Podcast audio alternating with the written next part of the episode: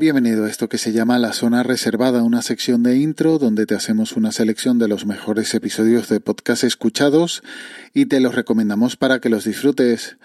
Bueno, ya casi recuperado, vuelvo esta semana por aquí ya en el horario habitual para hacerte una nueva recomendación.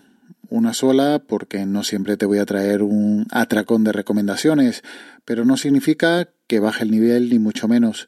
Esta semana te recomiendo el episodio Soledad, Encontrarte con la Nada, de Nómadas de la Acidez.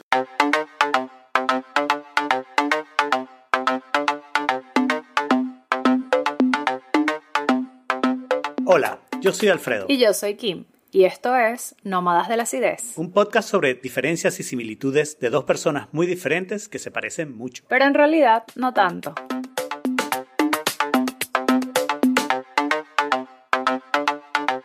Bienvenidos a un nuevo episodio de Nómadas de la Acidez. Esta eh, edición va a ser sobre la soledad y yo honestamente no recuerdo cuál es el contexto de por qué elegimos soledad. ¿Tú sí te acuerdas? La verdad es que no. Eh, sé que es uno de los temas que, que estaba en nuestra librería, pero yo creo que tú y yo hemos hablado muchas veces del tema, sobre todo el tema de eh, vivir sin pareja, vivir solo versus vivir con alguien. Eh, el tema de los hijos también está ahí, medio incluido. ¿Qué significan los hijos a medida que vas creciendo? Creo que esos son temas relacionados con la soledad que hemos comentado varias veces. Hace un par de semanas te recomendaba un podcast filosófico como El Sextante. Aquí otro no de filosofía clásica, quizá, pero sí filosofía en el sentido de reflexiones sobre la vida y formas de entender las cosas. Una charla a modo de debate o discusión, en principio por dos personas de género y edades distintas, pero quizás con análisis eh, no muy diferentes. En este episodio hablando sobre la soledad, tan odiada o tan amada según la persona. La primera es si la soledad es un pilar religioso y por qué. Ok, yo, yo pido explicación de la pregunta porque no entiendo qué quiere decir. Probablemente porque soy poco religioso, ¿no? Pero fui monaguillo, o sea que algo... y, estás, y estás implicando que yo sí soy muy religiosa.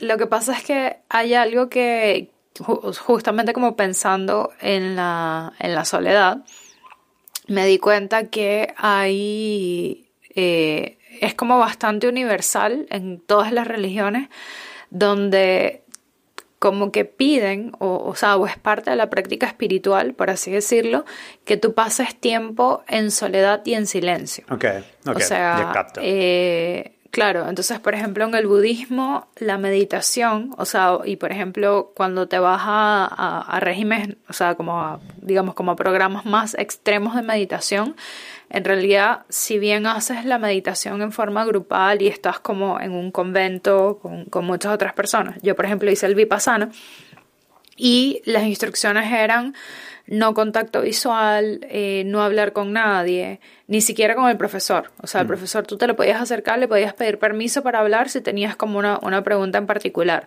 Como siempre, el link está en las notas del audio, junto al enlace al nuevo grupo de Telegram t.me barra zona reservada, por si quieres corregirme, debatir sobre podcast o incluso recomendarme tus propios podcasts.